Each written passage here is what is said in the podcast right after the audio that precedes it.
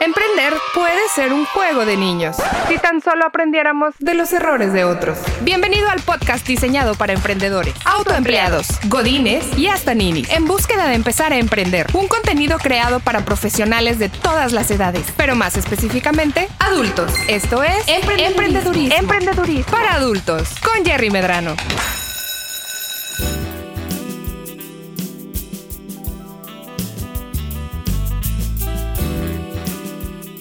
Esta es la parte 1 del episodio. Ya se perdí mi paquete, ¿ahora qué hago? Bienvenidos a un nuevo episodio de Emprendedurismo para adultos. Yo soy Jerry Medrano. Y bueno, hoy tenemos un capítulo especial porque vamos a hablar acerca de un tema de que mucha gente tiene mucho interés y realmente no hay mucha información. Oye, tengo un pedido que me compraron o que compré y se perdió. ¿Ahora qué hago? Y es un capítulo especial porque tenemos público el día de hoy con nosotros. Eh, saludo a la gente del público, muchas gracias. Bravo, bravo. Luego abrimos solo, pero también no pasa nada. Público conocedor. Chingado. Este. Luego abrimos más episodios para más, para más asistentes. Entramos en materia. El tema es, como les dije ahorita, vendí un paquete, compré un paquete, me lo mandaron y se me perdió. No lo encuentran. Ahora, ¿qué hago? Para toda la gente que compra paquetes, si compras en línea y de repente dicen, es que se perdió o no te llegó completo o te llegó dañado. Quédate conmigo hasta el final porque vamos a, les voy a decir exactamente qué es lo que tienen que hacer para poder tener éxito en las reclamaciones que hagan con la paquetería. Hay varias cosas que se tienen que considerar, pero la principal es saber cómo actuar en el momento que recibes tu paquete. Acuérdense de eso. Ahora, para la gente que vende, Vamos con ustedes, queridos amigos, y empecemos con nuestro proceso. Ya hice lo más difícil, que es hacer la venta. Ya llegó Grace y dijo, ¿sabes qué? Aquí está, me voy a llevar esta bonita pluma, me la llevo, este, mándamela a mi casa, por favor, ya me la compró, excelente. Tú haces todo tu proceso completo y una cosa muy importante para evitar pérdidas de paquetes, trabajo preventivo, que lo platicábamos en un episodio anterior, hablando específicamente acerca de e-commerce. Asegúrate de que el embalaje de tu producto esté bien hecho no lo hagas al ahí se va. Utiliza una caja de buena calidad, utiliza buenos materiales para poder sellar esa caja, utiliza buen material para poder proteger el producto para evitar que se dañe, porque todas estas cosas disminuyen considerablemente la incidencia de problemas con el envío al momento que le lleguen a Grace o a tu cliente, ¿no? Si tú hiciste todo eso, estás perfecto, vas por buen camino. Pero resulta, como de repente pasa, de que, ay, lo que pasa es que ya se lo llevaron y y dejó de tener movimiento. ¿Ahora qué hago? Primero que nada, tú como persona que estás embarcando el producto, tú tienes la responsabilidad frente al cliente. Grace se puede enojar todo lo que ella quiera y puede reclamar el hecho de que no llegó su producto, independientemente si yo le dije o no le dije que el envío depende de la paquetería, porque tú eres el responsable de enviarlo. Aun y cuando le hayas cobrado a ella el porte del envío, quien lo puso fuiste tú. Entonces, es solamente una buena idea como parte del el servicio que tenemos que dar a nuestros clientes, el hecho de que tú, como la persona que vendes, tengas un buen seguimiento de los paquetes que ya enviaste. Hay muchísimas maneras de hacerlo. Si trabajas con una paquetería en particular, esa paquetería te puede dar acceso para que puedas ver en línea todos los envíos que has hecho y poder ver cuál es su estatus al momento del envío si ya salió de la ciudad de origen, si ya llegó a un centro de distribución nacional, si salió del centro de distribución nacional, etc. Si ya está en ruta de entrega para que le llegue al cliente. Todo eso lo puedes ver en los portales de rastreo de las paqueterías. El asunto es cuando dejas de tener información. Dependiendo del tipo de servicio que hayas contratado, porque esto es muy importante. Si contrataste un servicio económico, y por económico digamos un envío que tome de 7 a 10 días, a lo mejor la información que te va a aparecer en esa hoja de rastreo puede ser un poquito parca, por decirle bonito. Le, a lo mejor le falta información. Y en ese caso hay que tener mucha paciencia porque tienes que dar la oportunidad de que se cumpla el proceso de envío los días ya pactados para que entregue ese pedido, para que puedas empezar a preguntar, oye, ¿qué le pasó a ese paquete que no ha llegado? Hay que considerar que algunos clientes compran y sus domicilios se encuentran en áreas extendidas o en áreas remotas. No es lo mismo comprar un, eh, que un cliente te compre en Monterrey, en el centro de Monterrey, a que te compre en la Sierra de Galeana. se va a tardar muchísimo más en subir a la Sierra de Galeana. Obviamente, si tú nunca has estado en Nuevo León, incluso la gente que está en Nuevo León no sabe dónde está la Sierra de Galeana. La Sierra de Galeana está como a tres horas subiendo la sierra. Entonces, es un lugar de difícil acceso, donde no comúnmente hay paquetería. Te digo porque yo he estado ahí arriba, entregando paquetes. Entonces, vamos nosotros, vamos incluso pocas veces al mes para entregar allá arriba, porque hay muy poca demanda de servicios, porque realmente no hay tantos paquetes que entregar. Si hubiera una alta demanda, obviamente todo el mundo estaría ahí más seguido. Pero tienes que considerar estas cosas al momento de poder darle información a tu cliente. Imagínate que en el caso hipotético de la pluma que compró Grace, Grace se encuentra en una comunidad aislada en Oaxaca, metida en la sierra. Puede darse el caso de que no haya cobertura para el domicilio de Grace. Y si no hay cobertura, lo tienes que platicar con tu paquetería para que ellos te digan si hay o no hay cobertura y qué opciones existen para que ella pueda tener su paquete. La mayor parte de las veces te dicen, ¿sabes qué puede pasar por su paquete a una sucursal de la paquetería más cercana? Y chan chan, se arregló el problema. Y das el servicio. Si no es la circunstancia, no, no, si entregamos, nos tardamos un poquito más, pero si entregamos, ¿qué tanto un poquito más para entender de nuevo cuál es la expectativa que debes tener tú y que debe tener tu cliente para poder darle rastreo a ese paquete. ¿A partir de cuántos días me preocupo? Así de sencillo. Digamos en todo caso que ya no fue una situación de una remota que se tardó varios días, es un envío de Monterrey a Guadalajara, ciudades principales dentro del país. Y si es un servicio económico, ya estamos en el día 5 y no le veo información a mi paquete, todavía no se rastrea, no tengo más información después de que salió de aquí. Ahí te tienes que empezar a preocupar. Porque las paqueterías, aunque se tome mucho tiempo, aunque el tiempo de tránsito sea muy largo, constantemente deben estar actualizando sus sistemas para poder saber dónde está el paquete. A menos que tengas una paquetería, ¿cómo decirle? Muy rústica, muy básica, no, patito no, porque esa sí es marca. Este, digamos que una paquetería a lo mejor que no tiene la sofisticación que las cadenas internacionales o nacionales pueden tener, que se puede dar el caso, ¿eh? Y no vamos a quemar a ninguna, a ninguna marca en este aspecto, eh, pero sí hay empresas que tienen una infraestructura de tecnología que es menor a otras. Y en este caso tienes que saber si tu paquetería tiene este tipo de infraestructura o no. Si no sabes, pregunta, llámales y pregúntales a la persona que te vendió los servicios, o la persona con la que hablas, a esa persona pregúntale, oye, ¿qué tan seguido actualizan el estatus de rastreo de los paquetes? ¿Qué tan seguido puedo esperar yo ver información en tu página de rastreo para saber dónde va el paquete? ¿Qué tipo de expectativa le puedo dar a mi cliente? Para que mi cliente sepa, esté tranquila o tranquilo, en la confianza de que su paquete va a entregar. Esa es información valiosísima, nadie te la tiene que negar. Si tu paquetería no te da esa información, es momento de cambiar de proveedor de paquetería. ¿eh? Pero bueno, Dejemos eso por un lado, digamos, sabes que no es una empresa que le falte infraestructura de tecnología, es una empresa nacional, bien presentada, respetada de las marcas que ya conocemos, del color que ustedes pongan. Si es un servicio económico y ya pasaron cuatro días, cinco días y todavía no tengo información, levanta el teléfono, habla y pregunta, porque algo ya sucedió.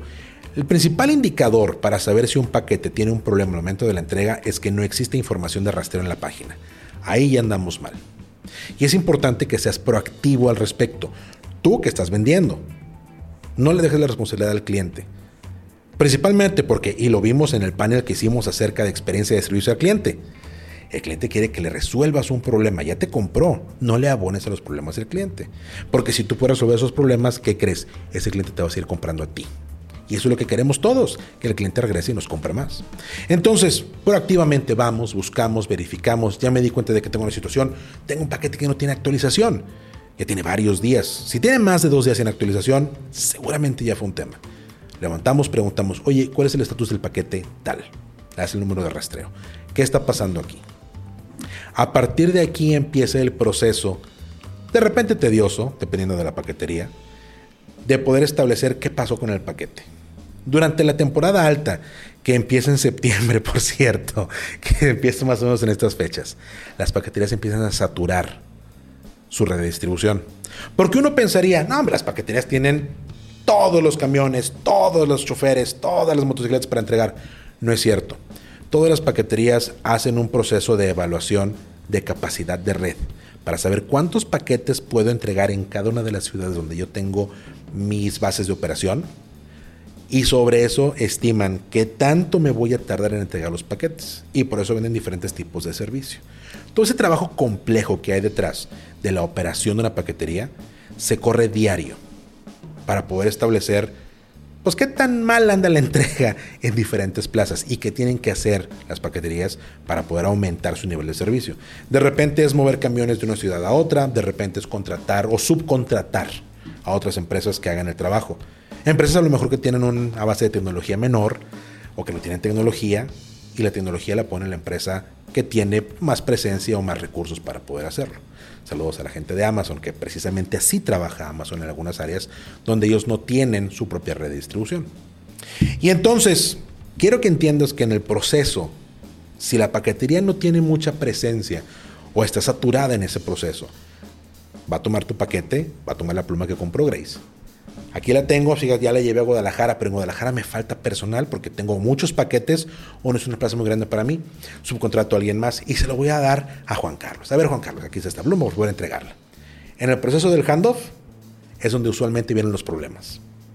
Porque en el momento que yo le doy pluma a él, pues igual y se le olvidó, se le traspapeló, se le cayó la guía, y cuando empiezas un proceso de reclamación o de verificación, a ver dónde está tu paquete, lo primero que va a hacer la paquetería es, a ver, Juan Carlos, ¿dónde está? ¿Qué le hiciste? ¿Qué pasó?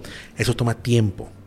En promedio, en nuestra experiencia, las paqueterías se toman algo así como cuatro días hábiles en iniciar una investigación para identificar dónde está un paquete perdido. Y no digamos perdido en sí, digamos lo que extraviado. Sabemos que está en la red, sabemos que alguien lo tiene, pero no sabemos exactamente quién o en dónde. Y en ese proceso de verificación van y revisan absolutamente todo su proceso de entrega, desde que salió hasta el último punto donde se vio o donde se escaneó el paquete dentro, de su servicio. Como eso lleva tiempo, por eso tienes que ser muy proactivo al momento de rastrear la información, porque a ti te va a tomar a lo mejor dos, tres días en darte cuenta de que, ay, la pluma ya no tuvo rastreo. Y a la paquetería en general le va a tomar otros cuatro días empezar a revisar qué fue lo que pasó. Ni siquiera darte una respuesta. Un proceso de reclamación de paquete perdido puede llegar a tomar entre una y tres semanas. De nuevo, se hace una búsqueda exhaustiva a través de toda la red de distribución. Y tengamos en claro que no nada más tu paquete se está moviendo. Hay cientos de miles de paquetes que se mueven diario encontrar un paquetito de repente es complicado. Por eso es tan importante utilizar buenos insumos al momento de hacer tu embalaje para que la caja no se abra, no se desfonde, no se rompa, para que la cinta no se despegue, para que no se le caiga la etiqueta de envío. Todo eso influye, influye muchísimo en nuestra experiencia manejando millones de paquetes en la empresa. Siempre nos damos cuenta que aquellos clientes que no utilizan buenos insumos de calidad batallan con paquetes perdidos. Y no es porque alguien se robe el paquete, es simplemente porque o se abre y no lo pueden mover, porque se rompe la caja y ya no lo pueden mover más adelante, porque se cae la etiqueta de envío y ya no saben de quién es ese paquete. Si tienes suerte, y aquí es donde entramos en el tema complicado para los emprendedores, si tienes suerte el paquete lo encuentran. Y si lo encuentran le van a poner de nuevo una guía y se lo van a entregar a Grace y a lo mejor me tomé un mes y medio en entregarle así se puede llegar a tardar. Y obviamente yo tengo que estar hablando con Grace para que se entienda qué es lo que está pasando con la pluma que ya compró. Si tengo suerte y se entrega, la libramos. Si no tengo suerte, ¿qué hago? Aquí es donde tus políticas de envío y de compra tienen que funcionar y tienen que proteger a tu negocio. Lo que nosotros siempre recomendamos a nuestros clientes es asegúrate de tener seguro sobre el envío.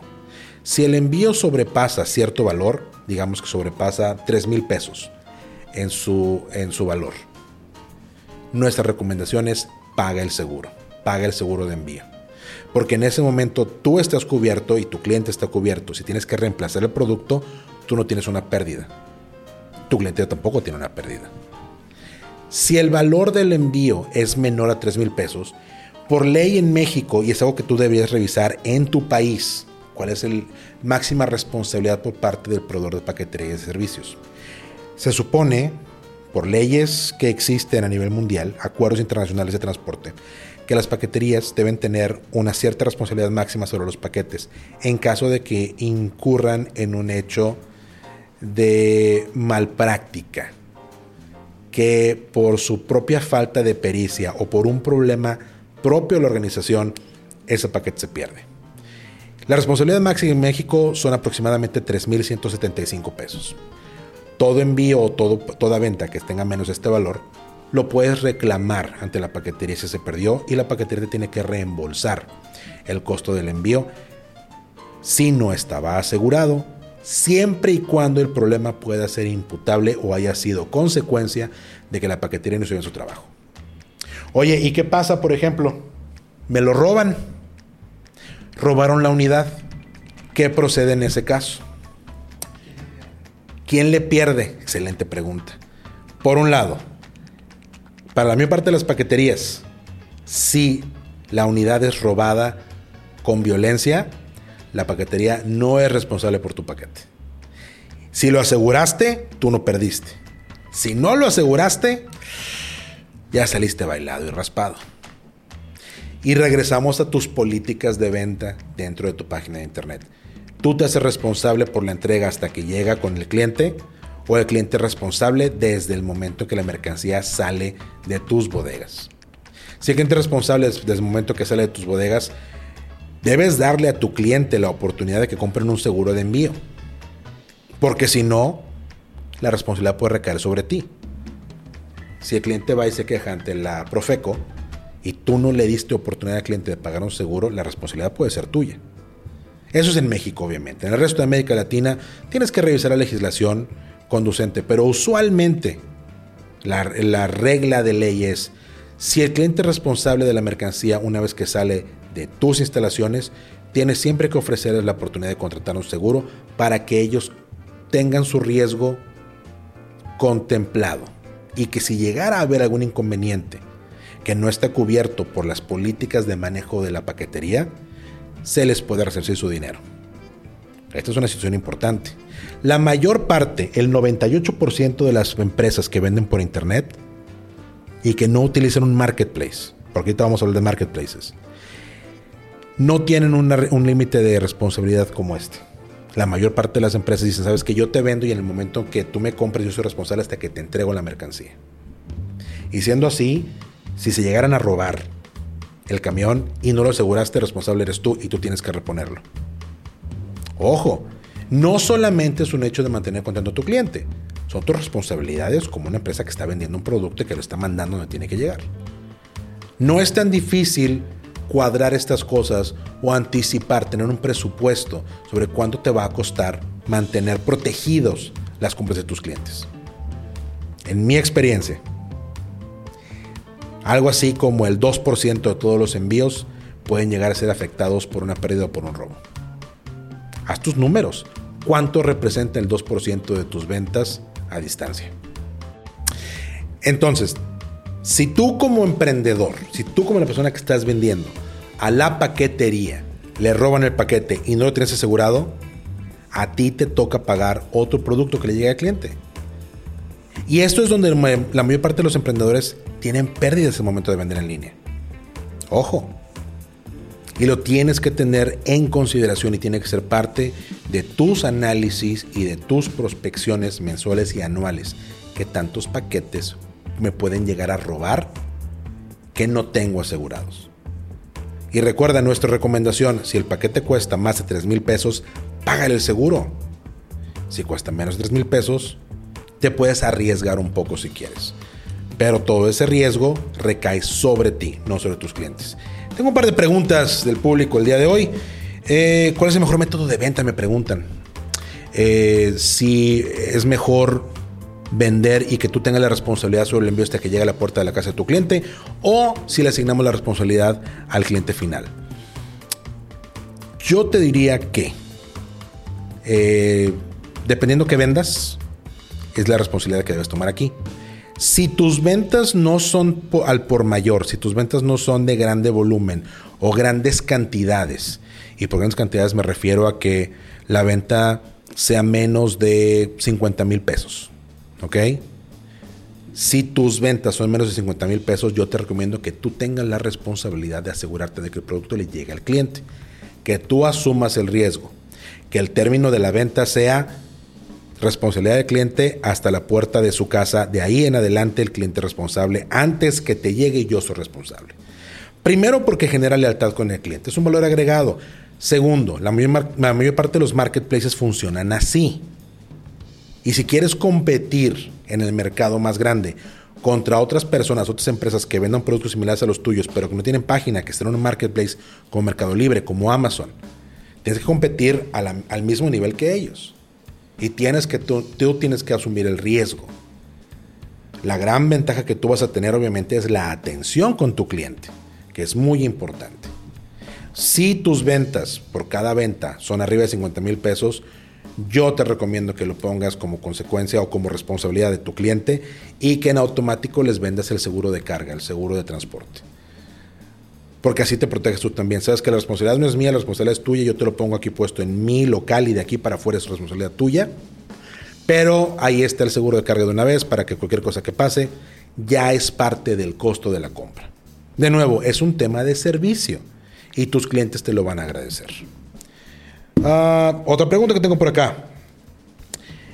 ¿Cómo hacemos el seguimiento? ¿Qué es mejor? Al momento que yo vendo, ¿cómo hago el seguimiento? ¿Mantengo al cliente informado? ¿Que me pregunte? ¿Cómo hacemos esto? Mm, yo te voy a recomendar lo siguiente. Siempre es mejor mantener al cliente informado en una base estándar. Si tienes la posibilidad de que tu página de venta en línea puedas estar enviándole mensajes automáticos a tu cliente, que lo hagas. Paga eh, la implementación de este tipo de servicios y dale. Regularmente son baratos, no son caros. Estamos hablando a lo mejor de unos 15 dólares, 20 dólares máximo al mes, para que todos tus clientes reciban un correo electrónico con actualizaciones del de, eh, envío que compraron contigo. Y esto funciona con la mayor parte de las paqueterías internacionales y nacionales. En automático se conectan los sistemas y está mandando la información a mi cliente. Si trabajas con Shopify, con WooCommerce o con Magento, ya existen estos módulos implementados que realmente son asequibles. No es una inversión tan cara como para poder brindarles información a tu cliente. Lo otro que yo te puedo decir por experiencia, aun y cuando tengas un sistema automático de envío de información al cliente, asegúrate de ser tú la primera persona que contacte al cliente cuando exista un problema, porque tú manejas la información. No es el cliente enojado que dice, oye, ¿dónde está mi paquete? Eres tú quien contacta al cliente y le dice, ¿sabes qué? señor Alfredo, creo que tenemos un problema. Y lo estamos verificando para usted, le estamos dando seguimiento con la paquetería, lo vamos a mantener informado. La expectativa por parte del cliente, la experiencia por parte del cliente es muy diferente. Que cuando puede existir un problema potencial, tú te contactes con ellos, a que el cliente se dé cuenta de que, ah, compré hace tres semanas y no me ha llegado, pues ¿qué pasó?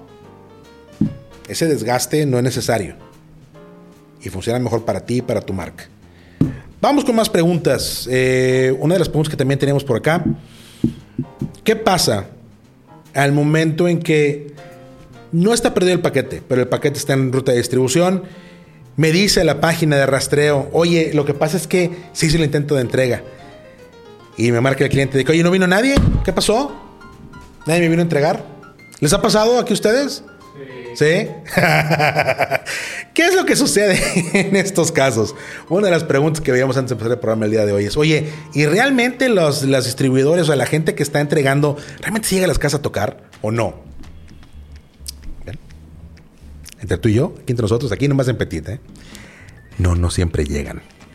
¿Qué es lo que pasa?